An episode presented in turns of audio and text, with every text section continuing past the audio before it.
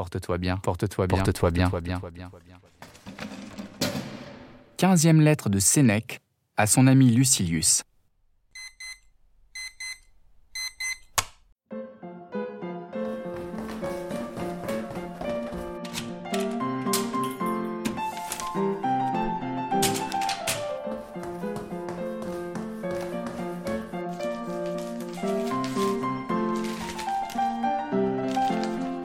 Mon cher Lucilius,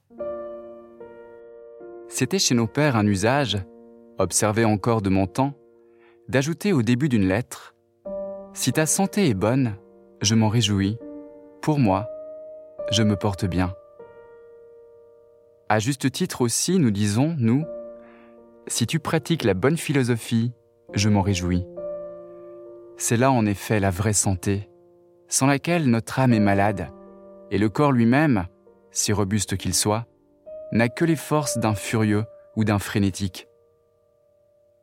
Soigne donc par privilège la santé de l'âme, que celle du corps vienne en second lieu.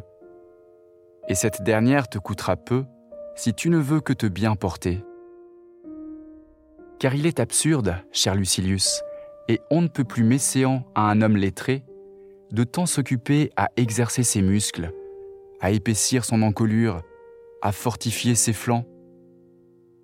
Quand ta corpulence aurait pris le plus heureux accroissement et tes muscles les plus belles saillies, tu n'égaleras jamais en vigueur et en poids les taureaux de nos sacrifices.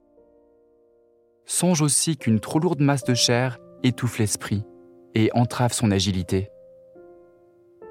Cela étant, il faut, autant qu'on peut, restreindre la sphère du corps et faire à l'âme la place la plus large que d'inconvénients résultent de tant de soins donnés au corps D'abord des exercices dont le travail absorbe les esprits et rend l'homme incapable d'attention forte et d'études suivies. Ensuite, une trop copieuse nourriture qui émousse la pensée. Puis, des esclaves de la pire espèce que vous acceptez pour maîtres. Des hommes qui partagent leur vie entre l'huile et le vin, dont la journée s'est passée à souhait s'ils ont bien et dûment sué. Et pour réparer le fluide perdu, ingurgiter une grande quantité de boissons, qui sera d'autant plus assimilée qu'ils sont à jeun. Boire et suer, régime d'estomac malade. Il est des exercices courts et faciles qui dérédissent le corps sans trop distraire et ménagent le temps, dont avant tout il faut tenir compte. La course, le balancement des mains chargées de poids, le saut en hauteur ou bien en longueur, ou comme qui dirait, la danse des prêtres saliens, ou plus trivialement, le saut du foulon. Choisis lequel tu voudras de ces moyens, l'usage te le rendra facile. Mais quoi que tu fasses, reviens vite du corps à l'âme. Nuit et jour, tu dois l'exercer. On l'entretient sans grande peine. Cet exercice, ni froid ni chaleur ne l'empêche ni même la vieillesse.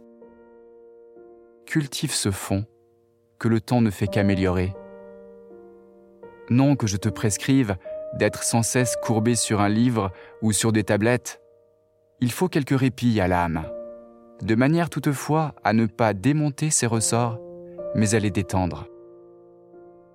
Se faire porter en litière aussi donne au corps un ébranlement qui ne trouble point la pensée. Cela permet de lire, de dicter, de parler, d'écouter, tous avantages que nous laisse même la promenade à pied.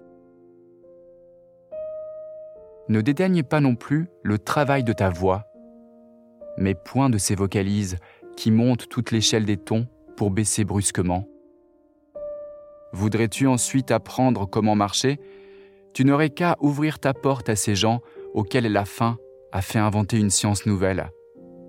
Il y en aurait un pour régler tes pas, observer le mouvement de ta bouche pendant que tu manges, et pousser la hardiesse aussi loin que ta patiente crédulité les laissera faire. Or, voyons, faudra-t-il que tu débutes par crier et par développer toute la force de tes poumons? Il est si naturel de ne s'échauffer que graduellement que même ceux qui plaident prennent d'abord le ton ordinaire avant de passer aux éclats de voix. Aucun ne s'écrie dès l'exorde À moi, concitoyens Ainsi, selon l'idée, l'impulsion du moment, soutient le pour, le contre, d'une controverse, ou plus animée, ou plus lente, prenant aussi conseil de tes poumons et de ta voix. Toujours mesurée, quand tu veux la recueillir et la rappeler, qu'elle descende et ne tombe pas.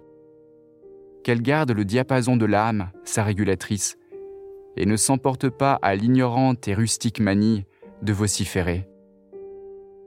Ce n'est pas tant d'exercer la voix qu'il s'agit, mais de s'exercer par elle. Grâce à moi, te voilà hors d'un grave embarras. Un petit cadeau, un présent d'ami, va s'ajouter à ce service. Écoute cette sentence remarquable. La vie de l'insensé n'est qu'ingratitude, qu'anxiété, qu'élancement vers l'avenir. Qui a dit cela? Le même que précédemment. Et de quelle vie parle-t-il selon toi? De quel insensé? De Baba? Dision? Non, il parle de nous, que d'aveugles désirs précipitent vers ce qui doit nous nuire, ou du moins ne nous rassasier jamais. De nous qui, si nous pouvions nous satisfaire de quoi que ce soit, le serions depuis longtemps.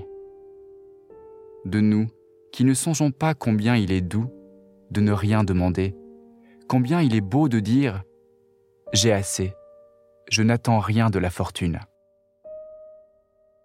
Ressouviens-toi maintes fois, cher Lucilius, de tout ce que tu as conquis davantage. Et en voyant combien d'hommes te précèdent, songe combien viennent après toi. Si tu ne veux être ingrat envers les dieux et ta destinée, songe à tant de rivaux que tu as devancés. Qu'as-tu à envier aux autres? Tu t'es dépassé toi-même. Fixe-toi une limite que tu ne pourrais plus franchir même si tu le voudrais tu verras fuir quelques jours ces biens fallacieux, plus doux à espérer qu'à posséder. S'il y avait en eux de la substance, ils désaltéreraient quelquefois. Mais plus on y puise, plus la soif s'en irrite. Ils changent vite l'appareil séduisant du banquet. Et ce que roule dans ses voiles l'incertain avenir, pourquoi obtiendrais-je du sort qu'il me le donne, plutôt que de moi de ne pas le demander? Et pourquoi le demanderais-je, oublieux de la fragilité humaine? Pourquoi entasser de nouveaux sujets de labeur? Voici que ce jour est mon dernier jour. Ne le fut-il pas? Il est si proche du dernier. Porte-toi bien.